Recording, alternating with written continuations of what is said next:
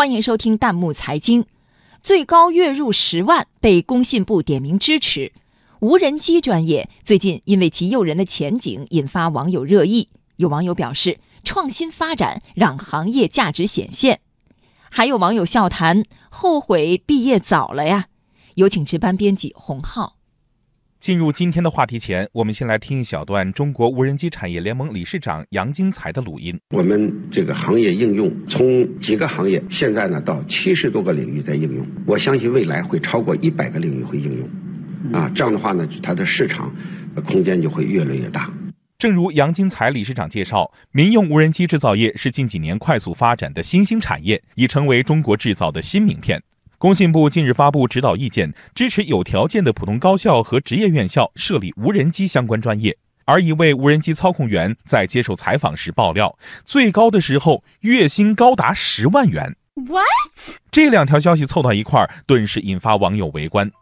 网友突然的兔子说：“创新发展让行业价值显现呀。”网友逆风飞翔则笑谈：“真后悔呀。”真是毕业早了，没赶上这风口。要淡定。网友莉莉安羡慕地说：“条条大路通罗马，看来大路又多了一条。”事实上，此前已经有学校设立了无人机相关的专业。北京航空航天大学已经设立无人驾驶航空器系统工程科系，另外包括南京航空航天大学、西北工业大学等高等学府也纷纷开设无人机科系。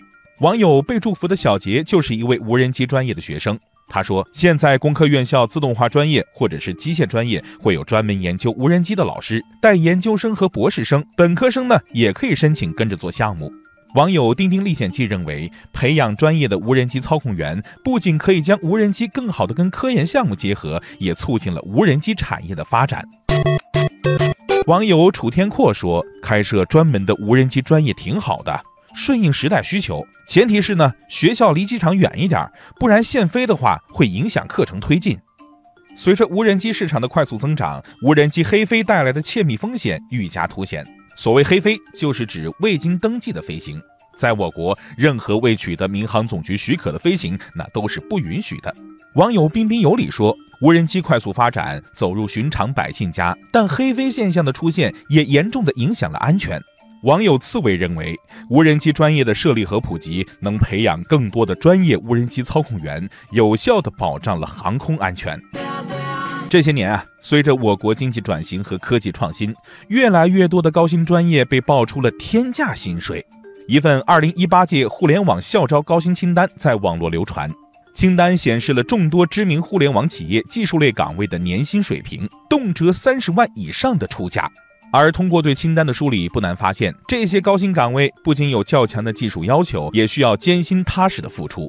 正如网友清风徐来所说：“希望人才不是因为高薪而被吸引，更重要的是有脚踏实地的工匠精神和不拘一格的创新精神。”